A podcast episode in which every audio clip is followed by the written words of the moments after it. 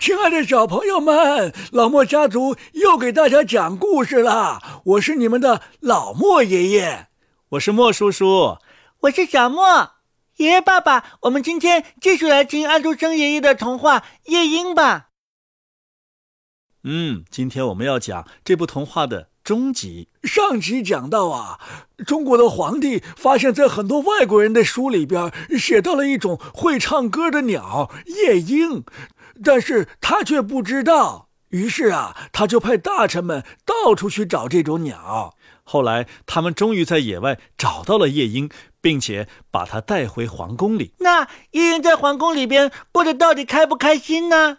这个呀，我们待会儿再说。小莫呀。你知道吗？安徒生爷爷写的这部童话呀，在当时的欧洲文坛上是非常非常难得的。为什么这么说呢？因为在很久很久之前呐，欧洲对遥远而神秘的中国充满了向往和各种各样的猜测。比方说呀，当中国的蚕丝和丝制品传到在欧洲的一个大国罗马的时候，罗马人就传说，在遥远的中国有一种树，树上就长着蚕丝啊！太好玩了，他们连这都不知道。呃，因为当时欧洲人不知道怎么养蚕，以及把蚕丝做成丝制品。在十八世纪的时候啊，欧洲对中国的崇拜达到了异乎寻常的高度。可是刚刚进入十九世纪，随着他们对中国的实际了解呀，他们对中国就摆出了日益明显的轻视的姿态。在那个时候的欧洲，很多文学作品当中也出现了越来越多被丑化的中国的形象。即使到现在，那个时候的文学作品还在影响着西方人对中国的印象。那为什么安徒生爷爷的《夜莺》就特别难能可贵呢？因为这是在当时的欧洲作品当中不多的一部对中国没有歧视的、没有明显歪曲的作品。甚至还体现了鲜明的平等性。虽然安徒生爷爷对中国呀知道的也很少，而且呀中西方文化存在着巨大的差异，但是善良的安徒生爷爷相信，根植在心灵深处的高贵的情感是相近互通的。嗯，那我们就更要听安徒生爷爷的这部童话了。今天我们要演播的是终极《夜莺》。安徒生，演播及微信公众号“老莫家族”，终极。皇宫打扫得干净整洁，墙壁和地板都是用瓷砖铺砌，几千盏金灯闪闪发光。走廊里呀，摆放着许多秀丽的、挂着小铃的花儿。走廊里人来人往，穿堂风吹过。所有的铃儿便都响起来，人们的说话声连一个字儿都听不清。在大厅中央，皇帝坐的地方，横挂着一根金棍，夜莺便要歇在上面。宫廷的官臣都在场，厨房小女工得到许可站在门后，因为她现在已经成了正式的女厨师了。人人都打扮的漂漂亮亮，都看着那只灰色小鸟。皇帝向他点了点头。夜莺唱得太动人了，皇帝的眼里流出了泪水。于是，夜莺越发优美地唱着，歌声打动了人心。皇帝高兴极了，他降旨说，让夜莺把他的金软鞋挂在脖子上。然而，夜莺谢绝了皇帝，他得到的殊荣已经很多很多了。哦，我看到皇帝眼里有泪水，这便是我最珍贵的奖赏。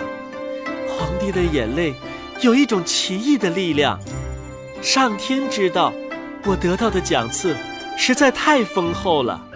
于是，他又用他甜蜜美妙的声音唱起来：“啊哈。”啊哈，这是我见过的最逗人喜欢的小东西了。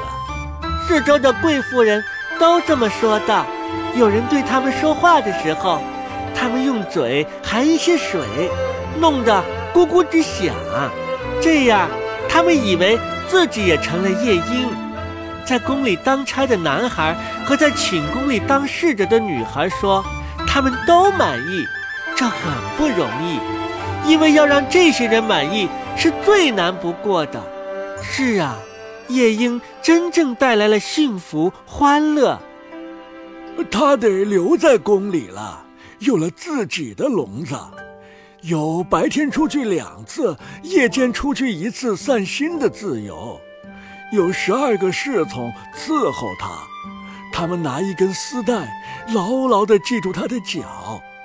这次进宫啊，一点儿也不惬意，满城的人都谈论这只奇异的鸟，只要两个人碰到一起。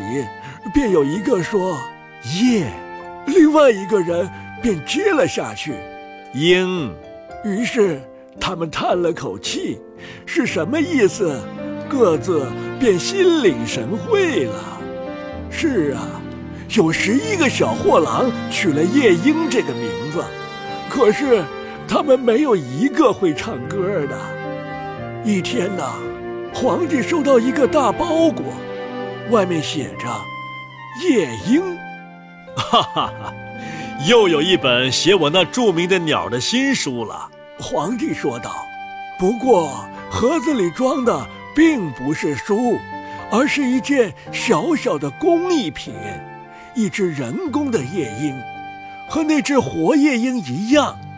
不过它浑身都嵌着钻石、红宝石和蓝宝石。只要给这只人工夜莺上足发条，它便唱一首那只真夜莺唱的歌，尾巴还会上下动着，散发着金光银光。它的脖子上系着一根带子，上面写道：“日本国夜莺不及中国皇帝的夜莺。”呃，妙极了，妙极了。大家异口同声地说道：“那位把夜莺带来的人呐，立即被封为圣夜莺首席使臣。现在他们可以在一起唱了，多么好的二重唱啊！”于是啊，他们只得在一起唱了。可是，两个合不起来，因为真夜莺可以随意唱，而那只人工鸟。却只能唱华尔兹节拍的歌，啊，这不是他的过错。大司乐官说道：“他唱的非常有板有眼，完全是我这一派的。”于是啊，人工鸟要独自唱了。他带来的欢乐和真鸟带来的是同样的，而且看他还特别令人赏心悦目。它就像手镯和胸针一样闪烁。他把同一首歌唱了三十三遍，可是他还不知道疲倦。大家都愿意从头再听，但是皇帝却认为该由真夜莺唱一唱。可是，他到哪里去了？谁也没有注意到。他从开着的窗子飞出去，回到他的绿色树林中去了。可是。这是怎么回事？皇帝说道。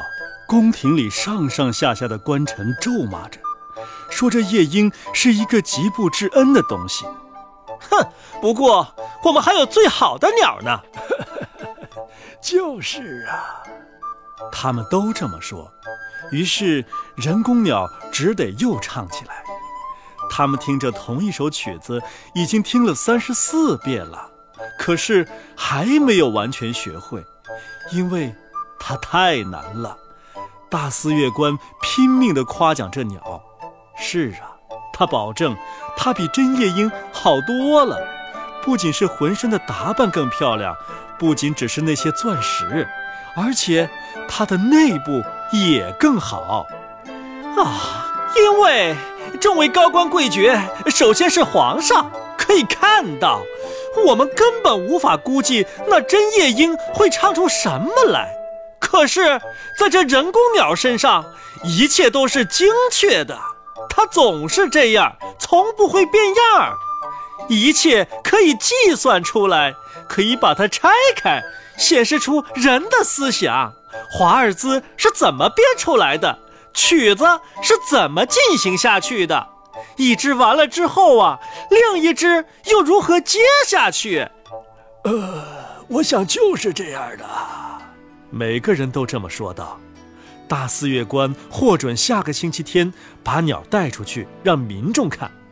他们也应该听听他歌唱。皇帝说道。人民听到了他歌唱，非常的快活，就像高高兴兴的喝茶一样。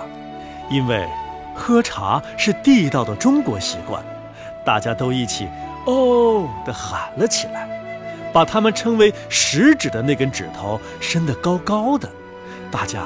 都点着头，不过听过真夜莺唱过的那位渔夫却说：“他唱的倒是真好听，也很像，可是他缺少点什么，我说不上缺的是什么。”那只真的夜莺被逐出了这个国家，被逐出国土，紧靠着皇帝的榻旁，人工鸟歇在一个丝枕头上，他得到的贡品，金子。宝石都摆在枕头的周围，对他的封号已经升为玉榻歌手，是左列第一位的官职。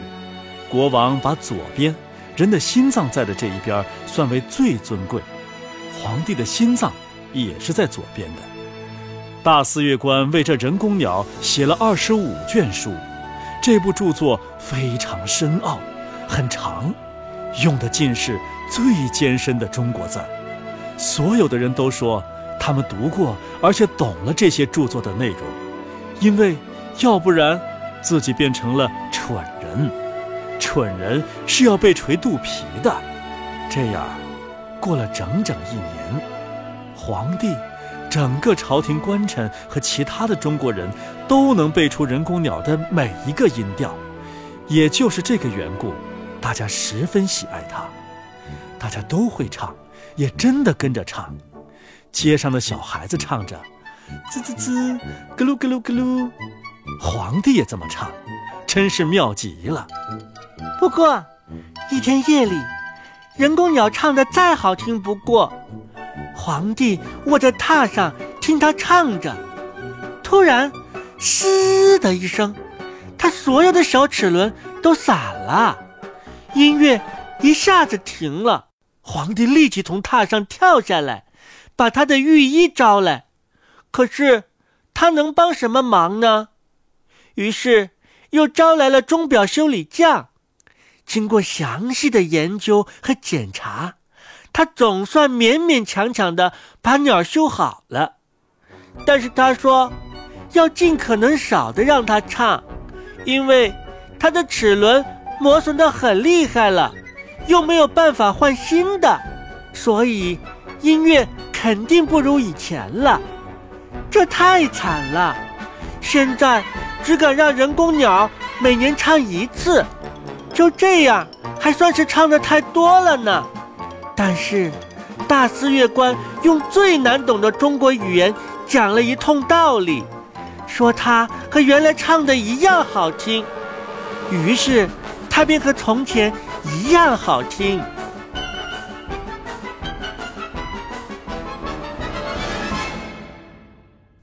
好了，小朋友们，今天安徒生爷爷的童话《夜莺》终集就播到这儿了。在终集当中啊，出现了日本，日本国向中国皇帝赠送了一个工艺品——人工夜莺。居然还有很多人认为人工夜莺和夜莺唱的一样好听。这说明啊。那个时候，日本人的工艺已经到了机以乱真的地步了。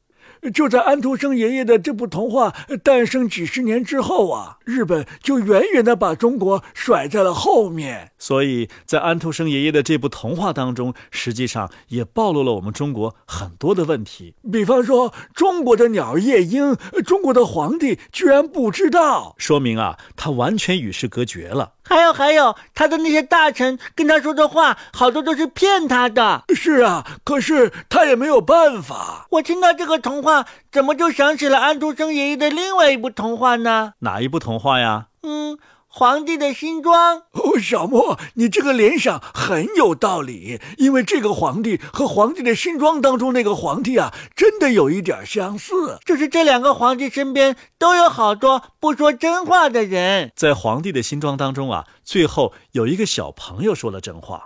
那在夜莺当中，有没有人会跟皇帝说真话呢？那就把这个问题啊留给下一集吧。小朋友们，今天太晚了，该休息了，晚安，再见。